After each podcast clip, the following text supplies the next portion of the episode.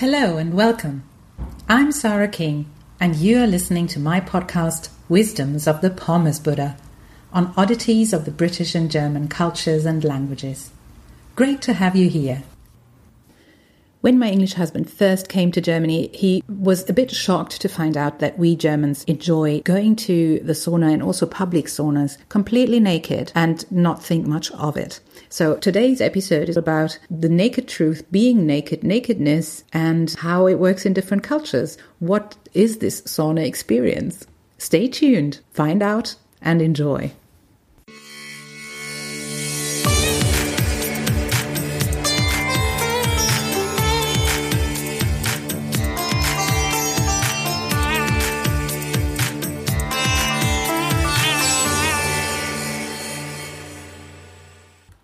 When I was 15, I went on a school exchange to Villa Park near Los Angeles in the USA.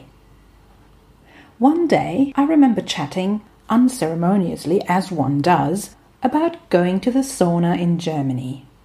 My parents had one at home that we used regularly. The expression of total shock and horror on the American students' faces when I told them that we go there in the nude then uncontrollable giggling.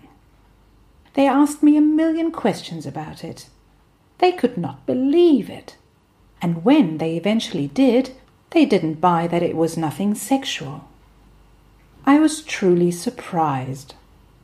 I thought people went to saunas naked all over the world. For a German person, there's nothing to it, seriously. At hotels, in spas, Germans drop trow. Later in my life, my sister and I, sitting in a German hotel sauna in our birthday suits as per usual, were joined by an English lady in a swimming costume. Germans find that unhygienic, especially if that person puts no towel underneath herself. We were polite, though, and strongly impressed that she was obviously equally tolerant enough to stay.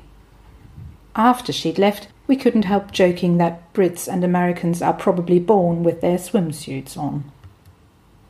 So, all you lovely people who did not grow up textilfrei will appreciate how my English husband felt when, and he only told me this recently, apparently one of the first ever meetings with my parents involved all of us going to my parents' sauna, naturist style.